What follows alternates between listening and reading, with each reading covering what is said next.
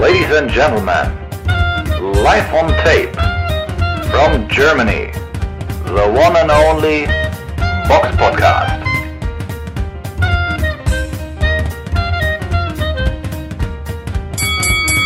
Tag zusammen. Es ist Sonntag, der 23.04.2023 und es ist Zeit für den Box Podcast, Ausgabe 407. Heute mit dabei die Samira. Hallo. Und ich, der Robert. Wie immer fangen wir an mit dem Rückblick. Der Box Podcast Rückblick aufs vergangene Wochenende. Und da fangen wir an mit einer Veranstaltung, die in Polen stattfand. Da kämpfte im Hauptkampf Lukas Rożanski gegen Ellen Babic äh, im Schwergewicht. Und dieser Kampf, ja, der ging sehr, sehr schnell zu Ende. Lukas Rożanski hat Ellen Babic einfach mal in der ersten Runde mit einer sehr hohen Pace einfach mal überrannt und durch TKO besiegt. Hätte ich so vorher auch nicht gedacht, aber hm, nicht schlecht gemacht von dem Herrn Rosanski. Dann haben wir noch eine Veranstaltung an äh, der Stadthalle in Falkensee in Brandenburg. Äh, da war eine Veranstaltung von Almin Kutsch gewesen. Im Hauptkampf kämpfte Sanen Hasanovic gegen Lukas Feig um den IBO Kontinentaltitel im Schwergewicht. Ähm, den Kampf selbst haben wir nicht gesehen, aber wir haben bei Instagram Fotos von Sanen Hasanovic in der Siegerpose gesehen. Also gehen wir mal davon aus, dass er diesen Kampf gewonnen hat. Gewonnen hat auch Leon Hart seinen Kampf im Cruisergewicht gegen Luca Dortensi. Ein Kampf, wo er dachte, oh, der könnte ja interessant werden. Ähm, den hat er in der, in, bei Katak Motors in Bielefeld einstimmig durch Punkte gewonnen. Und zwar mit 97, 93, 95, 94 und 95, 94. Der größte Kampf des Wochenendes äh, fand natürlich in Las Vegas statt. Da war eine Veranstaltung von Tom Brown und Oscar de la Hoya gewesen. Und im Hauptkampf traten im Superleichtgewicht Gervonta Davis ungeschlagen gegen Ryan Garcia ungeschlagen an. Und ähm, Junge, Junge, das war mal ein ziemlich guter Kampf, Samira, oder? Ja, also ich fand es auf jeden Fall interessant, die bei einem Ring zu sehen. War jetzt vielleicht nicht so extrem mitreißend, wie manche, manche sich das irgendwie vorgestellt haben. War jetzt nicht so eine übertriebene Schlacht, weil die Workrate von Davis dafür ein bisschen zu gering war. Aber ich fand es trotzdem, trotzdem war es ein guter Kampf, kann man jetzt nichts anderes sagen. Und ist ja auch nicht, ist ja nicht so gewesen, dass nichts passiert ist. Aber die meisten haben sich, glaube ich, ein bisschen mehr von Garcia erhofft. Wobei, ja, also bei mir auf meinem Punktzettel. Der Kampf ging ja nur bis zur siebten Runde, da wurde abgebrochen. Garcia hat bei mir zwei Runden gewonnen. Die erste, aber auch nur, weil Davis da extrem inaktiv war, einfach gar nichts gemacht hat. Er war in Lauerstellung, hat sich erstmal angeguckt, was äh, Garcia macht. Also die hat er halt freiwillig quasi abgegeben. Und dann noch die sechste. Da ist Garcia so ein bisschen aufgewacht wieder. Und da war er ein bisschen aggressiver. Und deswegen hat er nur die beiden gewonnen. Sonst war Davis schon der klar ja, einfach der klar bessere Mann, der ist beweglicher gewesen, der hat anscheinend auch mehr Power, der hat mehr Ring-IQ, der hat sich viel besser im Ring bewegt, hat sehr gute Konter gesetzt, schnellere Hände und ja, die Frage wurde beantwortet, Garcia konnte ihn nicht mit seinem Jab abhalten, also der kam auch sehr gut immer dann in den Mann rein. Ähm, ja. Vor allem in der siebten Runde.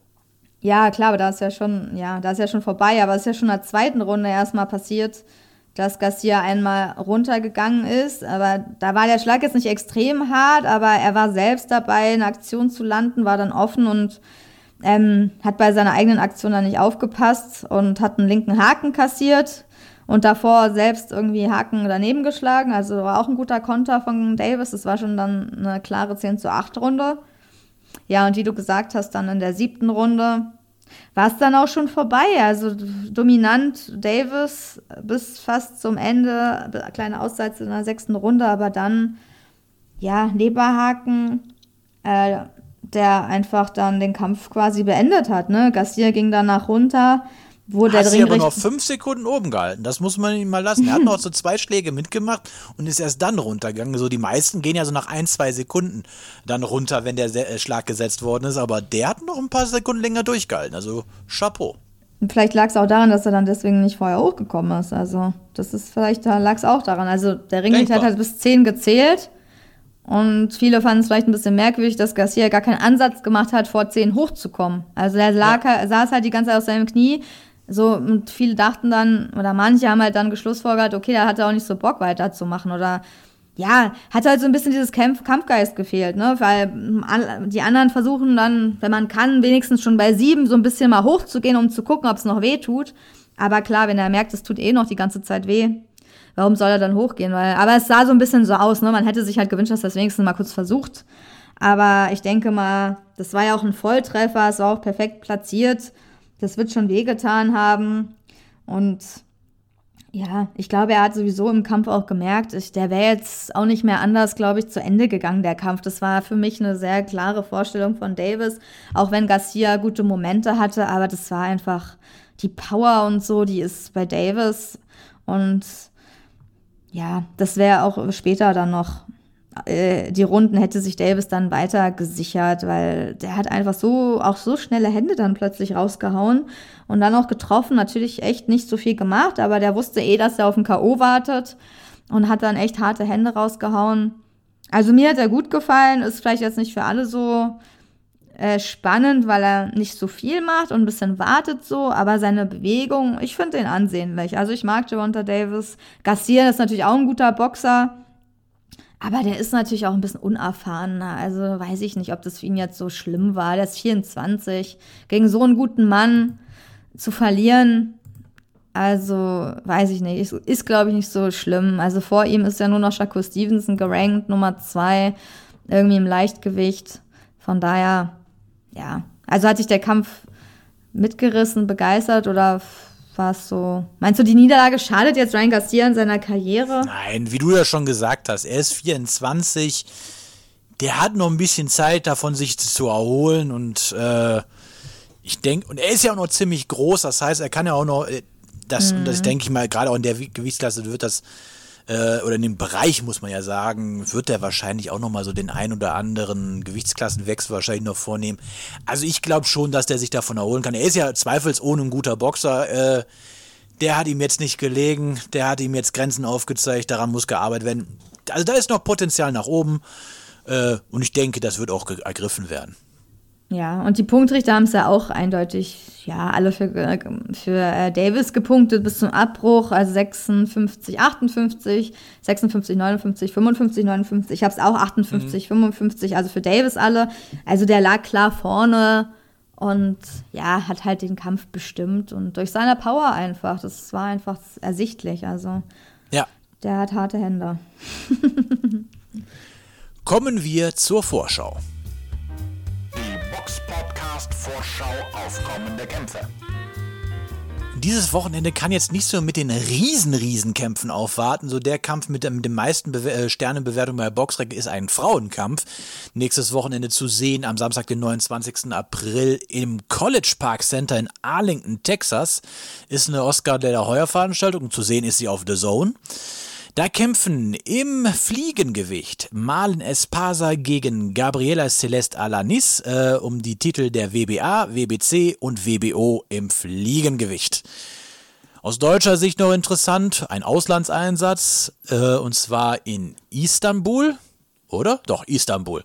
Da ist eine Veranstaltung, wo Yasa Yüksel aus Düsseldorf gegen Burak Akkus um den WBC Asientitel im Weltergewicht kämpft. Ja, aber sonst, wie gesagt, aus deutscher Sicht nichts Großes, Interessantes dabei. Große Kämpfe jetzt in, äh, in England und Amerika sonst auch nicht dabei. Deswegen kommen wir zu den anderen großen Themen und das sind eure Fragen. Zuhörer stellen Fragen und wir beantworten sie. Und da haben wir eine Frage bei YouTube reingekommen vom George oder George. Er fragt, wie denkt ihr über die Entscheidung des WBC, Jake Paul ins Ranking aufzunehmen? Hätte er das Potenzial, ein echter Profi zu werden? Es ist gut, dass du das in zwei Fragen formuliert hast, denn das muss man auch als in zwei Fragen beantworten. Denn per se denke ich schon, dass er das Potenzial hat, ein in Anführungszeichen echter Profi äh, zu werden, weil die Hürden sind jetzt nicht sonderlich groß, dass man, äh, um jetzt Profiboxer zu werden. Er ist nicht ganz untalentiert. Ich entdenke aber die Entscheidung der WBC, Jake Paul ins Ranking aufzunehmen, also sprich irgendwas Top 15, Top 30, da hat er definitiv noch nichts zu tun, denn da hat er noch nichts bewiesen. Wenn er jetzt sich mal wirklich hochboxen sollte und äh, ein paar Gegner von Format besiegen sollte, die das dann rechtfertigen, dann sage ich, alles klar, kein Thema. Aber ich sag mal, also ein Hobbyboxer, der jetzt abgehalfterte MMA-Boxer äh, bis jetzt immer verprügelt hat und dann jetzt einmal gegen einen, Tommy Fury. ja, ja, wie er heißt, wusste ich, aber ich wollte jetzt, äh, Tommy Fury ist jetzt auch kein Überboxer. Ist Ja, aber er ist ein, Profiboxer. gut, ein durchschnittlicher guter Boxer und gegen den hat er verloren.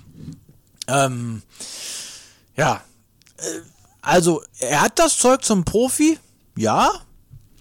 Ob es für oben reicht, großes Fragezeichen. Ja, das ist halt so ein bisschen die Definitionsfrage. Ne? Im Endeffekt kannst du sagen, wenn jemand bei Boxrec eingetragen ist, dann ist er halt Boxprofi. Aber Boxprofi ist halt, das hatten wir ja schon mal so ein bisschen angerissen, für Leute, die sich vielleicht nicht so gut im Boxen auskennen. Boxprofi im Boxen heißt halt nicht gleich viel. Das ist halt nicht mit anderen Sportarten zu vergleichen. Wenn du jetzt zum Beispiel von Profi-Fußball redest, von Profi-Handball, irgendwie von professionellem Tennis und so. Da sind die Leute wirklich professionell und auch besser als irgendwie Amateurboxer oder so. Aber im Boxen ist es so, dass quasi es viel, also dass es einfach viel einfacher ist, eine Profibox-Lizenz zu bekommen und dass es ganz, ganz schlechte Journeymen gibt, die gar nicht wirklich boxen können und dass es auch ganz viele Verbände gibt, die dir dann eine Lizenz ausstellen, ohne dass du wirklich was können musst und ohne dass du auch wirklich Amateurerfahrung haben musst und irgendwas da irgendwie beweisen musstest. Deswegen offiziell kann man sagen, er ist schon Boxprofi, wenn du nach ganz nur, wenn du danach gehst, dass er irgendwie eine Boxlizenz hat, ist er professioneller Boxer. Aber natürlich kannst du ihn jetzt nicht vergleichen mit so guten professionellen Boxern. Also Ja. die halt wirklich jetzt irgendwie Weltmeister werden können, die ganz vorne mitboxen und so. Klar, er hat ja auch viel später angefangen. Dafür ist er natürlich nicht schlecht. Ich meine, er ist jetzt im Cruisergewicht in der Welt auf Rang 211 irgendwie platziert, in Amerika auf Platz 31. Ähm, der trainiert bestimmt auch hart, also sieht zumindest so aus, er ist ja auch ziemlich fit, also muss man ihm ja anrechnen. Ich meine, das muss er ja auch nicht machen. Ich meine, der verdient eher mit anderen Sachen wahrscheinlich sein Geld als jetzt mit Boxen. Aber macht ihm wahrscheinlich Spaß, hat natürlich jetzt nicht so die besten Gegner geboxt, keine wirklichen Boxer am Anfang. Kommt er jetzt auch mit Nate Diaz ähm, am 5.8. wieder, ein MMA-Kämpfer eigentlich, ähm, der gerade jemanden bewusstlos gewirkt hat, glaube ich, bei einer Massenschlägerei, habe ich gelesen. Ja, auf jeden Schön. Fall, ja, irgendwie irgend so ein Double von äh, dem Bruder von Jake Paul. Ja, ich weiß auch nicht, da gab es irgendwie Ärger, aber der ist ja Was? eh das Trouble Kid. Nate Diaz ist ja schon immer bekannt als so bei der UFC, ne, dass der immer ein bisschen Ärger macht. Dann hat er jemand mit einer Flasche da auch abgeworfen beim Boxen. Ähm, ja, der will wahrscheinlich von sich reden machen, weil er jetzt bald wieder einen Kampf hat, aber diesmal muss er nur boxen, wer weiß, wie der da ist. Aber sagen wir mal so, im Endeffekt, du hast schon recht, Jack Paul hat sich bis jetzt nur einmal gegen überhaupt einen Boxer bewiesen, der auch professionell boxt und das auch ein bisschen länger macht als er. Aber der weicht natürlich lieber auf Leute aus, die ähm, MMA machen, weil die einfach nicht so einen guten Boxer sind meistens. Zumindest nicht nur sich aufs Boxen konzentrieren und deswegen hat er da meistens auch Vorteile und sieht da auch in diesen Kämpfen besser aus. Aber nach ganz vorne wird er es natürlich jetzt nicht schaffen. Wenn er sich nach oben arbeitet, na klar, da müssen, müssen sie ihn irgendwann ins Ranking aufnehmen, wenn er jetzt irgendwie jemand krasses schlagen würde, ne? Das ist ja logisch, da gibt's ja gar keine Frage. Das, da kannst du ja nicht sagen, nee, weil der irgendwie YouTuber noch nebenbei ist oder war, ist, dann nehmen wir ihn nicht auf. Also da arbeitest du dich hoch oder hast auch manchmal gute Beziehungen und dann wirst du eh aufgenommen. Aber ich glaube, der Weg ist dann auch lang und der macht eher Unterhaltungskämpfe, die natürlich trotzdem irgendwie einen sportlichen Wert haben, aber jetzt nicht vergleichbar sind mit hochwertigen Boxkämpfen von zwei guten professionellen Boxern, sagen wir mal so. Aber er ist besser als viele Journeymen, die in irgendwelchen kleinen Hallen hier boxen. Also wirklich, da, ich habe schon schlechtere Boxer gesehen, in Anführungsstrichen Profiboxer als ihn. Also bei irgendwelchen Undercards in so kleinen Ringveranstaltungen. Da gibt es wirklich schlimmere Wie du Leute. das erzählst, das klingt wie so, wie so, so alte Männer, die früher mal sagen, ach, weißt du, ich habe früher Mannschaftssport gemacht, ich habe schon weiß- alles gesehen. Nee, ja, ja ich habe wirklich schon sehr viele Kleinringveranstaltungen, auch wirklich viele Kämpfe schon gesehen, auch irgendwelchen Kabuffs und sonst wo. Manche kommen da an, die haben nicht mal richtig ihre Boxkleidung mit. Die kommen da mit halben Straßenschuhen, irgendwie komischen Socken und haben gerade noch ihre Boxhose von jemandem ausgeliehen. Sowas gibt's. Auch wenn Ja, manche das nicht glauben, sowas gibt's. Du denkst, die haben den gerade von der Straße am Alex irgendwie da rausgeholt und hier zieh mal hier die Boxsachen an, jetzt kommst du in den Ring. Aber manchmal sieht es wirklich so aus. Und sowas ist halt im Boxen alles möglich, deswegen muss man da ganz vorsichtig sein, so, was, was Profiboxen heißt. Also da ist nicht jeder gleich gut, nur weil er sagt, er ist Profiboxer. Das, das muss man sich am besten erstmal mit eigenen Augen anschauen, was er so kann. Ja. Aber ja, nee. Mit der Zeit habe ich schon viele Events gesehen, ja. Oh, da, da, muss ich mal ganz kurz einen Kampf raussuchen, der fällt mir, mir der zu dem Thema einfällt. Oh, war das in war, Deutschland oder wo? Ja, ja, ja, ja, das war, jetzt muss ich mal ganz kurz gucken, ist der das? Ja, das ist der. Ich empfehle euch mal, ob, guckt mal nach, ob ihr das irgendwo bei YouTube findet, der Kampf Adrian Granat gegen okay. Andreas Kapp. Okay in der CU Arena in Hamburg. Das war 2014. Den Kampf konnte man damals ähm, auch auf Eurosport sehen. Und Andreas Kapp, der kam auch, wie du es eben schon beschrieben hattest, also der Typ hatte wenig mit Boxen zu tun. Der hatte einen Rekord von 4 zu 2 gehabt. Und der Typ kam mit einer Hose in den Ring, wo dann die Taschen noch so an der Seite raushingen. Also auch, er wirkte auch sehr professionell vorbereitet auf diesen großen, auf die große Chance. Ja, ja total. Oh, auf den Sebastian Formella hatte da seinen dritten Kampf auf der Karte gehabt. Ha, interessant. Ja, das war, an den Kampf kann ich mich nur erinnern, der wurde nämlich auf Eurosport damals übertragen. Und ich habe auch gedacht, was ist das? Wo haben sie denn den her? Der ist aus Österreich, ein Österreichischer. Der, der ist aus Österreich. Cup, ja. Und danach hat er auch nie Sein wieder letzter geboxt. Kampf, ja, genau. Okay, war auch schnell vorbei. Ist ja nur eine Runde, Leute, könnt ihr euch angucken. so TKO. Das geht ja auch immer ganz schnell vorbei, sowas, ja. Von daher, nee, aber von diesen Leuten gibt's viele. Dann kommen die aus Österreich, dann kommen aus der ganzen Welt und man sieht auch, manche haben auch früher vielleicht mal geboxt und den siehst du auch an, dass sie dann irgendwie 20 Jahre nicht mehr geboxt haben. Aber die leben sozusagen noch von ihren, weiß ich nicht, von ihren Erfahrungen als Amateur oder dass sie früher mal ein bisschen so Technik gelernt haben und du siehst denen einfach an, dass die gar nichts mehr trainieren und dann gehen die halt ganz schnell K.O. Also es gibt ja wirklich alles. Deswegen ist der Sport leider sehr undurchsichtig für Leute, die sich damit nicht so richtig intensiv beschäftigen. Wäre das und eigentlich auch, was für, ja. für die unsere Zuhörer eigentlich mal so eine Sendung, äh, dass wir mal euch erzählen, was sind unsere die seltsamsten Kämpfe, die wir gesehen haben oder wie kann man das Boxen durchsichtiger machen? Irgendwas in der Richtung? Wäre das für euch interessant? Wäre mal interessant. Könntet ihr uns ja mal in, äh, in die Kommentare schreiben, was ihr mal so eine äh, von uns für eine Sendung mal haben wollt. Dann hätten wir mal vielleicht für euch wieder eine Sondersendung. Könnt ihr gerne Vorschläge für Sonderfolgen, auch Fragen, die man länger beantworten kann, die können wir auch mal in einer Sonderfolge beantworten. Oder einfach mal durchgehen. Vielleicht interessiert es auch, wir können es auch mal recherchieren, ne? wie gewählt man Profibox? Also einfach nur so die, die, generellen Anforderungen beim BDB und so. Das kann man sich ja alles äh, durchlesen und so und dann können wir das auch mal wiedergeben. Das ist ja jetzt nicht irgendwie unüberwindbar, das zu werden. Also ich weiß nicht, wenn man sich da manche anguckt, also ja. Da gibt es wirklich so Leute, die als Hobby boxen in irgendwelchen Gyms, die sind besser als Leute mit einer Boxlizenz. Also das ist wirklich manchmal echt traurig, wenn man sowas sieht. Aber da sind natürlich auch die Boxverbände dran schuld, wenn die einfach nur Geld verdienen wollen und jedem so eine Lizenz geben, ja, ist es natürlich eigentlich deren Schuld. Würde beim Fußball unmöglich. Bei anderen Sportarten ist sowas unmöglich. Gibt's einfach nicht. Ah, übrigens, ich habe jetzt gerade den, äh, den, äh, das Video gefunden. Ähm, also ich habe es damals bei Eurosport gesehen. Den Kampf so als solches findet man nicht, aber man kann bei auf dem YouTube-Kanal von Boxwelt äh, hm. kann man das, kann man den Kampf ah. noch nachgucken. Von Boxwelt, ja, stimmt. Da sind sehr viele Kämpfe auf jeden Fall aufgezeichnet worden von Klaus Frevert noch. Ja, okay, dann danke für den Tipp. Werde ich mir auch gleich nochmal nachher angucken. ja, aber von sowas gibt es hier. Viel naja, Spaß. Ich, ja, genau. Viel Spaß dabei. Aber ich glaube, wir haben die Frage jetzt ganz ausführlich beantwortet. Genau. Dann kommen wir noch schnell abschließend zu den Nachrichten.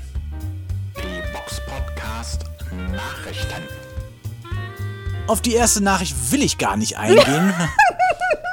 weil es ja eigentlich auch nur ein Gerücht ist, deswegen überlasse ich es dir, weil ich möchte, ich möchte nicht mehr über ihn reden, bis mal wirklich was Handfestes kommt. ja, kann ich verstehen. Also ich bin auch immer, ich nehme es auch nicht mehr so ernst, aber wir können es ja mal erwähnen, weil die Leute vielleicht sonst denken, wir hätten es nicht mitbekommen. Ja, also es geht natürlich wieder aus, um Tyson Fury, den besten Freund von Robert. Der Mann aus Manchester. Mann aus Manchester. Ja, er hat zuletzt auf Instagram ein Video gepostet in seiner Story. Da hat er halt angekündigt, dass er bald einen großen Kampf oder gegen einen recht guten Gegner machen wird. Er hat den Namen natürlich nicht genannt. Und jetzt gehen, sind natürlich danach wieder die Spekulationen losgegangen. Wer könnte denn der Gegner sein? Eddie Hearn hat jetzt äh, äh, Andy Reese Jr. angekündigt für den 22. Juli. Und dann gemeint, dass ja dann Tyson Fury bereit wäre, dann irgendwie im Winter gegen Joshua zu boxen. Ja, könnte natürlich sein, ähm, dass es so ist. Dann wurde irgendwie noch kurz Kubrat Pulev irgendwie erwähnt oder ja, als Ersatz. ähm, ja, erwähnt, dass er vielleicht dann auch gegen ihn kämpfen könnte, aber es ist natürlich noch nichts offiziell bestätigt. Leute, die eigentlich jetzt auch nicht wirklich zum Team von Fury gehören, verbreiten halt Gerüchte, aber warten wir mal ab, wer wirklich der Gegner kommt. Vielleicht gibt ja doch noch jemand ganz anderes sein Comeback oder sonst was. Aber Steve Cunningham. ja, man weiß es nicht, Tom Schwarz. Also wer, jeder ist möglich. Ähm, man weiß nicht, wer da kommt, aber ich denke mal, es wird jetzt kein Gegner sein, der die Box-Fans begeistert, sondern die werden eher enttäuscht sein, weil man schon weiß, es wird kein ganz großer Name sein. Also kein. Duell richtig, was auf Augenhöhe sein wird, denke ich, aber warten wir mal ab. Es ist trotzdem eine gute Nachricht, wenn er dann wieder boxt, aber bei Fury ist es ja erst bestätigt, wenn wirklich ein Tag vorm Kampf das Wiegen ist und dann, ja, von daher warten wir mal ab einfach. Welcher Kampf, äh, guter Kampf leider auch nicht stattfinden wird, ist der von der EBU angesetzte Kampf zwischen Simon Zachenhuber und äh, Piccirillo von Argon. Da, also das, der Kampf ist ja angesetzt worden und ich glaube, ein oder zwei Tage später hat schon Zachenhuber gesagt, nee, den macht er nicht, weil er möchte im, im Mittel, Supermittelgewicht bleiben. Und äh, ich muss sagen, schade. Wirklich schade. Den Kampf hätte ich mir wirklich gerne angeguckt. Ja, ist auf jeden Fall schade, ne? Also wären wenigstens so zwei Namen, die man kennt und ja, weiß ich nicht, ob sie es jetzt zu gefährlich finden oder andere Pläne haben. Anscheinend hat von P2M der Sportdirektor Christian Morales äh, mitgeteilt, ja, dass Sachenhuber für den EU-Mittelgewichtskampf gegen Thomas Piccirillo nicht zur Verfügung stehen würde und begründet das halt mit dem Verbleib Zachenhubers im Super-Mittelgewicht. Aber ja, keine Ahnung, man hätte es natürlich trotzdem irgendwie machen können. Argon CEO Ingo Volkmann hat dazu gesagt, schade, dieses Spitzenduell wäre richtungsweisend und von internationalem Interesse gewesen. Aber es ist nun mal so, wie es ist und wir akzeptieren natürlich die Entscheidung. Ich wünsche Simon für seinen nächsten Kampf viel Erfolg. Wen die EBU als neuen Gegner für Piccirillo proklamieren wird, bleibt abzuwarten. Also Piccirillo muss auf einen neuen Gegner warten. Ich meine, der ist jetzt auch, ja, auch eher unangenehm zu boxen, Piccirillo. Ist kein leichter Wir haben jetzt übrigens Gegner. aus der Pressemitteilung von Argon Sports zitiert. Genau, das war jetzt die Pressemitteilung von Argon. Und ja, mal abwarten. Abwarten, gegen wen Zachenhuber jetzt gegen wen Piccirillo boxt. Aber ja, schade, dass solche Duelle dann einfach nicht zustande kommen. Ne? Was man eigentlich gerne sehen würde oder ja, besser als wenn die beiden jetzt gegen zwei Unbekannte boxen. Aber warten wir mal ab. Gut, äh, letzte Nachricht, eine nicht so schöne Nachricht, und zwar der Mietvertrag von Universum im Gym ist gekündigt worden, weil das Gym abgerissen wird und Universum ist jetzt in, der Su in Hamburg auf der Suche nach einem neuen Gym. Ja, ist wahrscheinlich echt irgendwie eine Horrornachricht, wenn man das eigentlich kriegt. Die sind vor vier Jahren da eingezogen. Ähm, ja, in den, ja, also in die große Elbstraße da ins Gym in Hamburg und haben jetzt den Mietvertrag gekündigt bekommen und müssen anscheinend recht schnell raus. Und es ist ja auch nicht so schwer, äh, so, so leicht, ich denke auch nicht in Hamburg, so eine große Fläche zu finden, wo man entweder ganz schnell ein neues Gym bauen kann oder wo schon sowas ähnliches existiert, irgendeine Halle oder so, wo du reingehen kannst. Und hier steht, betroffen sind nicht nur die rund 20 Profis, sondern vor allem auch die 150 Jugendlichen, die dort über den Verein Kampf deines Lebens betreut werden. Ähm, ja, ist natürlich ähm, schade, dass da jetzt irgendwie gesucht werden muss. Also sie suchen irgendwie einen Raum Hamburg-Altona, eine Halle mit 1000 Quadratmetern. Wir wollen einen zweiten Boxring aufstellen, Räume für Nachhilfe und eine Küche für die Jugendlichen bauen. Also es geht dann auch so um die soziale Arbeit, aber da trainieren dann auch die, die Profiboxer. Es wird so ein bisschen zusammengelegt. Ja, ich hoffe, dass die was finden. Wenn jemand was weiß, kann er sich ja gerne an Universum melden. Aber ich denke, dass es ganz schön schwer wird, da was zu finden. Ja, Hamburg ist teuer. Ja, und so was Großes, so eine große Fläche, die dann gerade frei ist, ich glaube. Und dann, wenn man noch so speziell in einem, ja, einem Gebiet sucht, jetzt nur Hamburg-Altona, also ich glaube, puh, das ist, sowas ist ja dann noch schwieriger. Das ist ja in Berlin unmöglich, sowas zu sagen. Ja, das kommt noch, das Also kommt noch hinzu. Ich suche jetzt nur in Berlin, äh, Berlin-Mitte, 1000 Quadratmeter Fläche, also da findest du nichts, so in einem, so keine Ahnung. Aber ich wünsche dir natürlich viel Glück und dass vielleicht irgendjemand da denen helfen kann, aber ist natürlich irgendwie schade, ne, wenn du dir sowas aufgebaut hast. Aber klar, beim Mietvertrag ist es natürlich nie, äh, weiß man nie, wie lange der geht. Aber hoffen wir mal, dass sie was finden und ihre Arbeit einfach fortführen können. Gerade wenn es auch so was Soziales ist, dann möchte man ja auch, dass die Kids da auch weiter trainieren können und betreut werden. Ja, Ja. aber ich- also ich glaube aber auch jetzt nicht, dass sie sich mal eben eine Halle in, in Hamburg kaufen können, weil Ja, ja, das geht das da. ist- Ja, das erst recht nicht. Ja, ja. Und so eine Halle, also sag mal, so ein Gym, das ist ja nicht so, als bräuchtest du einfach nur eine Halle, wo du einen Ring reinstellst. Du brauchst ja dann auch noch Sanitäreinrichtungen etc. Ja, ja. Also Ja, das- klar, na, ja, aber manchmal gibt es ja vielleicht Mietverträge, die über einen längeren Zeitraum laufen, ne? dass da wenigstens steht, ja, ihr könnt hier bleiben für zehn Jahre oder so oder acht oder Mhm. sechs, aber nicht, dass es vielleicht gleich nach vier Jahren dann schon gekündigt wird. Ne? Das ist natürlich schon recht schnell. Mhm. Also hat man dann auch viel investiert, was dann, ja, was dann wieder ja, abgerissen wird. Ne? Das ist halt nicht so geil. Aber mal schauen. Also sie bleiben sicher Hamburg treu. Mal schauen, wo das neue Universum dann hinkommt. Gut, wir kommen auf jeden Fall nächste Woche wieder. Bis dahin äh, bleibt uns gewogen, abonniert unseren Kanal bei YouTube, bei Instagram, bei Facebook, auf äh, Spotify und auch auf äh, Apple Music. Ähm, wenn ihr Fragen oder Antworten habt, einfach äh, uns eine Nachricht schreiben und gucken, da, vielleicht äh, können wir die Frage auch in der nächsten Folge beantworten. Bis dahin, macht's gut, bleibt gesund und wir hören uns. Bis dann. Ciao. The one and only Box Podcast. New episodes every week. Follow us on Facebook, Instagram, YouTube, iTunes Music and Spotify. Box Podcast Boxpodcast.de